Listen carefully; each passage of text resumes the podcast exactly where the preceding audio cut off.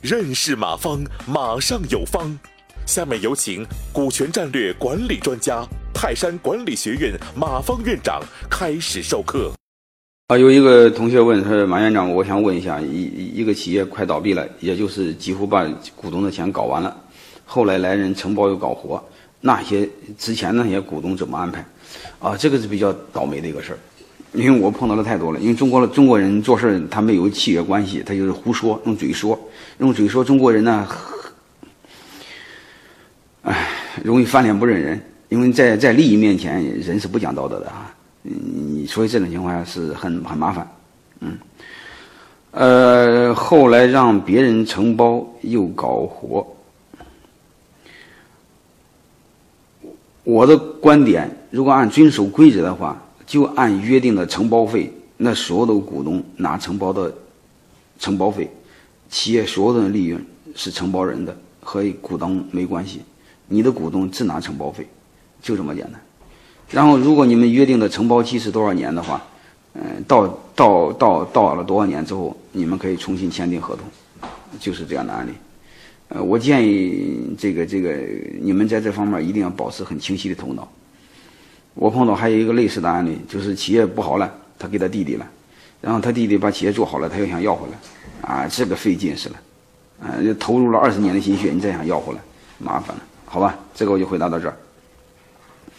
然后还有一个人提问，他说我已经给了技术经理、技术部门经理分了十五个点的股份，然后市场和工程部分呢再分二十五，这样的话十五加二十五四十五。嗯，这种从员工中间拨出来的、提拔出来的合伙人，和上面说的给员工十五个点是一个概念吗？嗯，我这个因为你文字信息太少哈，我我简单按我那你给我的文字理解来说，你这种基本上是创业时候找合伙人。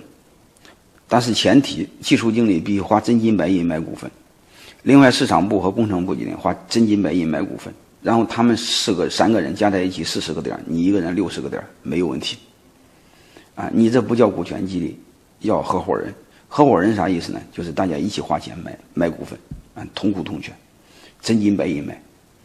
如果他们不花钱，你白送，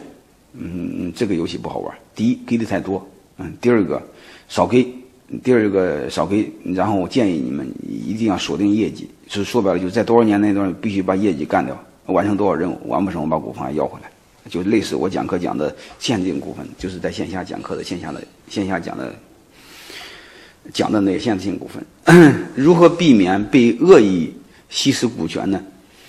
如果避免被最简单的一个，你个人股份在大于三三，如果没有大于三三的话，增资扩股，你你就没有否决权，明白这意思吗？就是你想保留否决权的话，你必须大于三三的股份，大概就这个意思。